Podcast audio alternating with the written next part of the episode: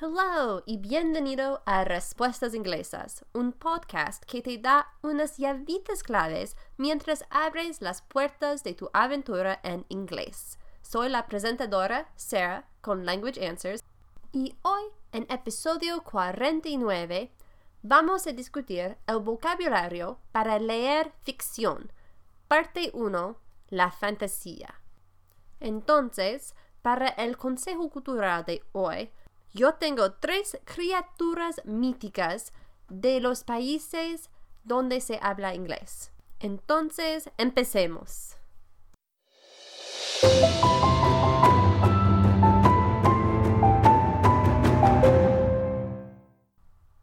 La razón de este episodio es que hace un tiempo estaba tratando de leer un libro de ciencia ficción y de fantasía escrito por Anne McCaffrey en español. Para mi horror, no tenía idea de lo que estaba pasando en las primeras páginas. Me di cuenta de que gran parte del vocabulario que tengo en español es conversacional y académico, con muy poco en los reinos de la ciencia ficción y la fantasía. Estoy decidida a corregir eso, como estoy segura de que no soy la única que se ha encontrado con este problema, ni la única estudiante de idiomas que ama un buen libro de ciencia ficción o fantasía, decidí que haría dos episodios dedicados a ayudar a otros a expandir su vocabulario de ficción. En esta primera parte nos centraremos en términos específicos de la fantasía. En la segunda, en los de la ciencia ficción. Y para los consejos culturales nos centraremos en criaturas míticas de países donde se habla inglés. Tengo muchísimas ganas de estas dos partes. Vale, los términos de fantasía. En las siguientes secciones incluiré vocabulario para cosas específicas, acciones, personas, criaturas y lugares. Y luego una mm, mini historia para ayudar a fortalecer el nuevo vocabulario en tu mente. En cualquier caso, es un poco menos soso que simplemente enumerar un montón de vocabulario nuevo, pero quizás un poco cursi también. Para empezar, tengo la sección de los verbos de acción. Aquí hay una lista de varias acciones que se realiza durante una aventura de fantasía. Si estás leyendo en el blog, también puedes hacer clic en las flechas para ver todas las diapositivas, incluidas las traducciones al inglés. Pero porque si estás escuchando a mi voz, estás escuchando al podcast, entonces no puedes ver las diapositivas. Pero está bien. Voy a decirte cada palabra. Empezamos con la acción correr, pero en inglés quiero describir una acción específica que se dice en inglés to dash to dash. Y to dash es para correr muy rápidamente a un punto y normalmente es para un tiempo poco. No es un largo tiempo. Vale, entonces correr es dash, to dash. Pero en inglés es diferente de to run, que es también la misma palabra en español, correr. Pero en inglés To run es un poco diferente de to dash. To run es, vale, es para correr, pero to dash es para correr rápidamente por un tiempo, un poco tiempo y no un largo tiempo. Un poco tiempo y normalmente es para ir a un punto específico. La próxima palabra es me rodear, me rodear y en inglés es to skulk. To skulk. Me gusta esta palabra en inglés porque me suena rara. Skulk. S-K-U-L-K. Skulk. Vale. Escabullirse. Escabullirse como con un gato. En inglés se dice to slink. To slink. arrastrarse, arrastrarse es to creep, to creep. Arrastrarse, to creep. Como un- una araña en la pared, ¿sí? A spider creeping on the wall. También en una historia de fantasía, a veces un héroe necesita apuñalar o matar a algo. Entonces, apuñalar en inglés es to stab, to stab. Y matar en inglés se puede decir to kill o más común en la fantasía, to slay. To slay. Entonces, en inglés, to kill something, to kill something, matar a algo, es más como, vale, matar a algo. Pero la acción de to slay, to slay something, evoca una imagen de un caballero luchando con un dragón. Sí, y luego el caballero tiene la victoria y él mata al dragón. Entonces, to slay es más de la fantasía y es más de la literatura y normalmente en inglés no usamos to slay en el día diario. Y es el mismo con ponerse la armadura, ponerse la armadura, to put on armor, to put on armor. Y también un caballero generalmente va a ponerse la armadura y también montar a caballo, montar a caballo. O to mount a horse, to mount a horse. Vale, también muchísimas veces en la fantasía hay ocasiones para hechizar, hechizar, or to cast a spell, to cast a spell on someone.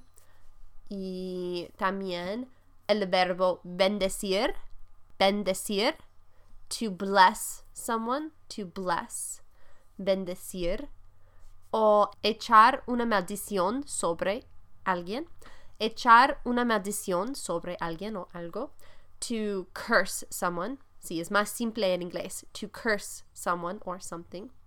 También las princesas quizás vas a pedir un deseo de una hada madrina, sí, como Cinderella o algo como así. Entonces, to make a wish, to make a wish, pedir un deseo.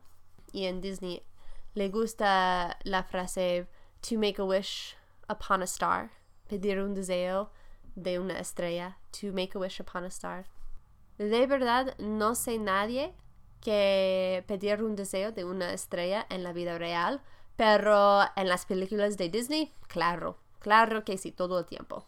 Pero no pienso que es una cosa real para la gente que se habla inglés, como en América o Inglaterra, yo no sé. Yo no sé, pero en mi experiencia, no. Vale, seguimos. Volar, sí, volar es un verbo muy importante a la fantasía también. Volar, to fly, to fly. Y nombrado caballero, nombrado caballero es cuando una caballero is knighted, knighted, to knight someone, to knight someone. Y también desaparecer y reaparecer. Desaparecer y reaparecer. To disappear and to reappear. To disappear y to reappear. Vale, un mini cuento. Sir Robin dashed a través de la carretera antes de lanzarse al suelo, creeping lentamente por la hierba. Había sido una mañana muy ocupada. Él había comenzado el día como cualquier otro, putting on armor antes de mounting his horse para registrar por el campo en busca de ladrones o asesinos despiadados. Si bien no había encontrado ningún skulking cerca del camino, sí vio a un dragón slinking silenciosamente por los campos a la casa de algún pobre campesino. Sir Robin se puso inmediatamente en acción y durante horas luchó contra la terrible bestia. Con un golpe final, he stabbed el corazón del dragón. El monstruo dio una última explosión de fuego antes de caer al suelo muerto. Agotado, Sir Robin había planeado regresar a casa y colapsar. Lamentablemente, ese no es el destino de los Knighted en estos tiempos oscuros. Una bruja enojada había aparecido ante él, de pronto y silenciosamente, y lo señaló con el dedo. ¿Cómo te atreves? Ella crow. I have flown por todo el mundo sobre ese dragón y ahora you have slain him. En general, era grosero marcharse mientras una dama hablaba, pero Sir Robin pensó que era el momento perfecto para hacer una excepción. Sin esperar a que terminara su monólogo para que ella pudiera cast a spell on him, porque seguramente she would curse him. Dudaba mucho que ella would make a wish y luego bless him con algún noble regalo. Corrió rápidamente por el bosque. Mientras corría, la bruja disappeared. Ahora, mientras miraba a través de la hierba alta, esperaba fervientemente que ella se hubiera ido. Una esperanza que fue rápidamente destruida cuando ella reappeared junto a él. Vale, seguimos a la próxima sección de las personas. Aquí hay una lista de varias personas que se podría encontrar en un libro de fantasía. Claro que sí, tenemos la damisela o a veces la doncella, sí, en la literatura, la doncella o la damisela, y en inglés se dice the damsel, the damsel o damsel in distress, sí. Y también hay un príncipe o una princesa, a prince or a princess. También hay, hay asesores o consejeros, pero en inglés no cambiamos la palabra si referencia a un hombre o una mujer, porque en inglés asesor es advisor y consejero es counselor. Y la palabra puede hacer referencia a una mujer o también a un hombre. Entonces, necesitas más contexto para saber si un advisor es un hombre o una mujer. Y también es el mismo con counselor. Un caballero es un knight. Un caballero es un knight. Y ten cuidado porque se escribe como K-N-I-G-H-T. Sí, se dice knight, pero la palabra empieza con un K. Knight. También hay siervos, ¿sí? Serfs, siervos, serfs y peasants, campesinos y campesinos o peasants en inglés. Necesitas más contexto para saber si un serf o un peasant es una mujer o un hombre. También hay un rey, a king, un rey, a king o una reina, a queen, reina, a queen. Y cada historia necesita un héroe, a hero, héroe, hero, o una heroína, a heroine, una heroína, heroine. Y también hay brujas, ¿sí? A witch, o un mago, a wizard. Y en inglés no decimos brujo para una bruja que es un hombre. En inglés los brujos se llaman warlocks y las brujas witches. Y los magos, wizards, la mayoría del tiempo son hombres. Pero sí, puedes tener un mago o una maga, a wizard que es una mujer. Los elfos son elves, los elfos son elves y los enanos son dwarves. Y también no hay distinción con la palabra entre los sexos. Entonces, elf y dwarf. Finalmente, tenemos las palabras hobbit y noble. Y hobbit es el mismo en inglés. Se escribe el mismo, pero el sonido, claro, es diferente porque en inglés se dice hobbit, pero en español se dice hobbit. Con noble, el término noble, se aplica tanto a hombres como a mujeres, pero en inglés, para decir noble, se diferencia entre hombres, que se llama nobleman, y mujeres, que se llama noblewoman. Entonces, noble se puede ser un nobleman o una noblewoman. También hay los señores y señoras o the lords and ladies, lords and ladies. Y con un duque o duquesa tenemos duke or duchess, duke or duchess. Otro mini cuento. En tierras mágicas, muchas veces el king gobierna a su pueblo con absoluta autoridad. Su esposa, the queen, es quizás de buen corazón o una madrastra malvada. Normalmente tienen una hija, a princess, que es la mujer más bella de toda la tierra. O tal vez tengan a prince, un villano despiadado o un guerrero valiente. En la corte real hay muchos advisors and counselors, a veces impartiendo sabios consejos o a veces sembrando las semillas del conflicto y la guerra. También la nobleza juega los juegos políticos, los noblemen and noblewomen llamados lords and ladies, quizás incluso aquellos con el título de duke or duchess.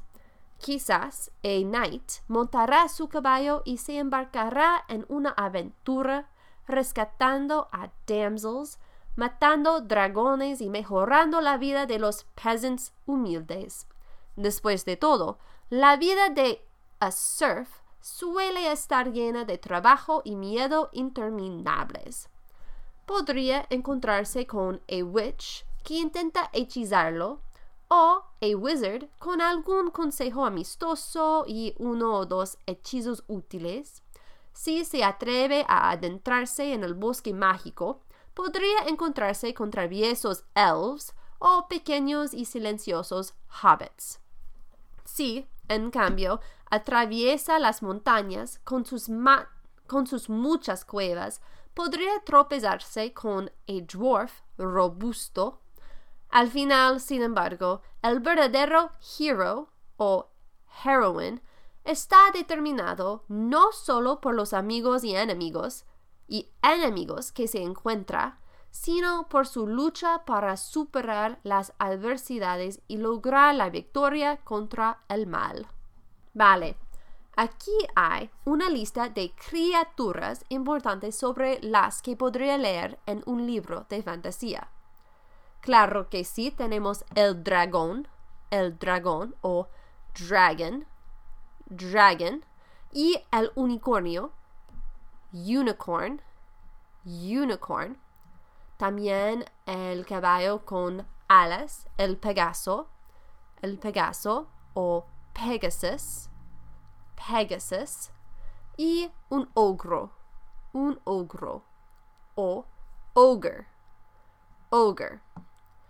Hay gigantes, gigantes, giants, giants y duendes, duendes o goblins, goblins y Pienso que en inglés goblin normalmente es una criatura mala, pero en español pienso que no es necesariamente el caso con la palabra duende, ¿sí? Si no es, por favor, dígame, pero pienso que en español duende puede ser una criatura mágica, pero sí a veces es mala o a veces es buena, pero en inglés generalmente un goblin no es una criatura buena. No quieres conocerte a un goblin, de verdad. Pero, vale, otra palabra es el caballo o horse, el caballo o horse. Y claro que sí, en una aventura, un caballero necesita su corcel, su corcel o steed, a noble steed. Y a veces en un libro de fantasía también vas a encontrar los animales más normales como un león, un león o lion, lion, o una serpiente, a snake, a snake, o un ratón, a mouse, un ratón, a mouse, o una rata, a rat, a rat. Vale, otra vez un mini cuento. Cuando un caballero viaja a través de esta antigua tierra, debe tener cuidado con muchas criaturas extrañas y terribles. Si bien, por supuesto, hay animales mortales como el lion rugidor o a serpent escamosa, hay muchas bestias místicas que requieren armas mágicas para derrotarlas. Mira The Dragon, con su aliento ardiente y alas gigantes o The Ogres, estúpidos pero fuertes, que acechan por los senderos del bosque. The Goblins tienden a esconderse en las montañas y The Giants solo son un problema si alguien ha plantado algunos frijoles tontos. Así que monta tu horse, tu noble steed, y anda con cuidado por cualquier camino que tomes. Solo recuerda, a unicorn debe estar protegido, cueste lo que cueste. No te preocupes por su primo volador, the Pegasus, ya que nadie ha visto a esta traviesa criatura durante siglos. Y cuidado cuando te cruces con a mouse o a rat de ciudad. Muchas veces tienen la mala suerte de haber sido malditos por una bruja o un brujo con alguna dolencia desagradable. Y finalmente, aquí hay algunos lugares por los que puedes aventurarte en tu viaje de fantasía. Una choza o cabaña. Una choza o cabaña puede ser un hut, un hut. También puede decir cabaña o casita de campo, que en inglés es un cottage. Vale, un hut normalmente no es una casa buena, es muy pequeña, quizás tiene agujeros, es frío, no es buena. Pero un cottage es pequeña, sí, pero es muy, muy buena. Es una casa bien hecha, es robusta, es pintoresca. Sí, cottages son casas buenas, pequeñas pero buenas, en inglés. También hay los campos, the fields, los campos, the fields, o las cuevas, caves, las cuevas, caves, o las cavernas, caverns, caverns, y claro que sí, las montañas con sus cimas. Entonces, montaña es mountain, mountain, y su cima es summit, summit. Hay una taberna o cantina, que es una palabra según wordreference.com, que se usa en México, Nicaragua y Costa Rica. Entonces la taberna o cantina en inglés es un tavern. Tavern. Y también una posada puede ser una taberna también. En inglés una posada es un inn. Un inn. Pero muchas veces una posada o un inn va a tener una taberna también. Entonces, un héroe en un libro puede ir a una posada para buscar noticias y para beber una cerveza y para dormir también. Si una persona va a un lugar donde solamente hay bebidos y, comida, se llama un tavern, pero muchas veces en la literatura también un inn tiene todo. Un lugar para dormir, cervezas, comida, todo. Noticias importantes, claro que sí. Vale. La fortaleza o el fuerte es a fortress, a fortress or a fort. El fuerte es a fort. El palacio is palace. Palacio is palace. Un castillo es un castle. Castle. Y un bosque, en inglés se puede decir forest o woods. Forest o woods. Y de verdad no hay diferencia entre los, las dos palabras. Sí, no puedo pensar en ningún, ninguna diferencia entre las, las dos palabras. El río, el río, a river, river. La mansión, mansion, mansion. Y finalmente una choza o un cuchitril, una choza o un cuchitril, un cuchitril que es un hovel. Vale, la diferencia en inglés entre un hovel y un hut es que un hut quizás es una casa así pequeña, no es bien hecha, pero un hovel es peor que un hut. Es una casita terrible. Es una desgracia, es sucia. Sí, un, un hovel es muchísimo peor que un hut. El último mini cuento para este podcast. Bienvenido a la tierra mística de Randover, un lugar donde conviven pacíficamente hombres, elfos y enanos. La humanidad a menudo construye sus casas en the fields o en las colinas, donde en tiempos menos pacíficos construyó fortresses para protegerse de los invasores enemigos. Estos siglos de prosperidad reciente, sin embargo, han llevado a muchos gobernantes a construir grandiosos castles y palaces, con la nobleza tratando de emularlos con elegantes mansions. Incluso los siervos ya no viven en huts o hovels, sino en cottages pintorescas con techos de paja y hogares que funcionan. Los visitantes que buscan noticias pueden visitar the taverns locales y luego pasar la noche en the inns. Al otro lado de los lagos y rivers cercanos viven los elfos, contentos en sus casas en las copas de los árboles entre los forests antiguos y místicos. Los enanos viven lejos en sus mountains, prefiriendo el olor de caves y la profundidad de caverns. A veces, un enano aventurero se aventurará en el mundo, aunque solo sea para afirmar que llegó a the summit de su montaña. Vale, por favor, dime qué piensas.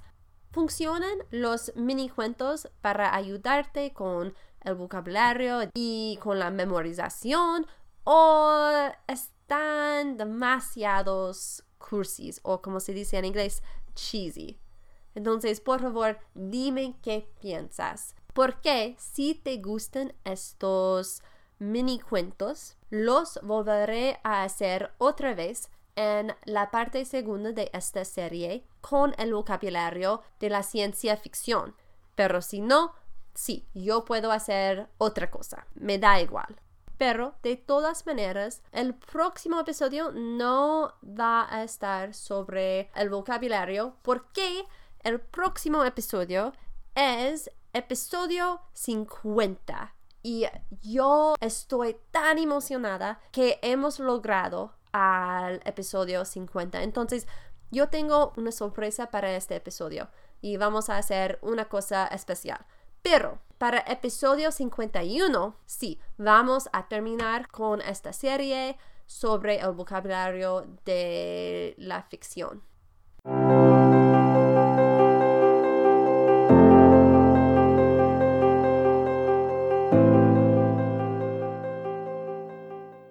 So, for today's cultural tip, we are focusing on three mythical creatures. And I wasn't sure how to do this episode, but I found a really cool map on a, the blog The Gate with Brian Cohen, where he talks about the most famous mythical creatures of every country in the world. And it's really cool. No, no idea how accurate it is, But I decided I'd go ahead and use that. So I've included a link to it, of course, in the show notes. And beginning with the United States, we have Sasquatch, also known as Bigfoot. So, similar to the Yeti or the abominable snowman, this creature is said to be 6 to 15 feet tall, man like, and very hairy. He lives in the remote woods, and while many claim to have seen him or to have photos of him, his existence has never been verified. Now, I've included links to different things. He's definitely, there's a lot of Sasquatch or a lot of Bigfoot in pop culture. One such thing is a scene in a Goofy movie. I don't know if you've ever seen the Goofy movie, but if you have, it's it's fun, right? It's a fun Disney movie, but there is a scene where Bigfoot appears. So I've included a link to that scene on YouTube, as well as to two different commercials that kind of used Bigfoot in a funny way. One of them is pretty long, so don't obviously never feel like you have to watch any of these links. But if you've got some time to kill and you want to see a little bit of what I'm talking about in regards to Bigfoot, go ahead and click on those links. Next, we've got Canada's Wendigo, which is an Algonquian legend belonging to various indigenous groups of Canada. And the Wendigo, honestly, I'd never heard of him until this I started researching for this episode. But he is a creature that once was human, but who turned into a monster through greed, a shaman's curse, or spiritual possession during a weak moment caused by cold or hunger. Now, the Wendigo hunts solitary humans to feast on their flesh, so terrifying creature. And there's a lot of different variations on what the creature looks like, although it is generally manlike, fast, and very strong, and sometimes has the ability to walk on water. Lastly, we have the leprechaun, which hails from Ireland. A leprechaun is a fairy creature who prefers to be alone and make shoes. Now, these mischievous creatures look like tiny men and dress in green. It is said that if you manage to get to the end of a rainbow, you'll find a leprechaun's pot of gold. If you've ever tried to get to the end of the rainbow, you already know this is pretty much impossible. But it's fun to try, as ridiculous as it is. Anyways, you can also try to capture a leprechaun to get wishes or treasure in exchange for its freedom, but be careful because they are crafty and often escape. Leprechauns have also really made it into pop culture, so I've included a link as well to a compilation of some recent Lucky Charms commercials. They are not the ones I grew up on. Lucky Charms is a cereal created by General Mills, and the commercials were always fun to watch as a kid. And it's basically just a group of kids trying to catch a leprechaun to get his recipe for making the cereal. It's just a fun play on play on the legend. There's also a movie called Finian's Rainbow. It's from 1968, so I've included a trailer to it. Now, the trailer doesn't really do the movie justice. I remember watching it with my mom when I was a little girl, well, not little, maybe high school age. And I remember enjoying it. I don't really remember too much about it, but it does have Fred Astaire, so it's got that going for it. Anyways, if you'd like to see a movie that talks a little bit about leprechauns and has lots of singing and dancing, then I recommend that you check out Finian's Rainbow. And of course, if you would like to do some more research on these different creatures, I've included the links to where I found where I got more information on these creatures in the show notes as well.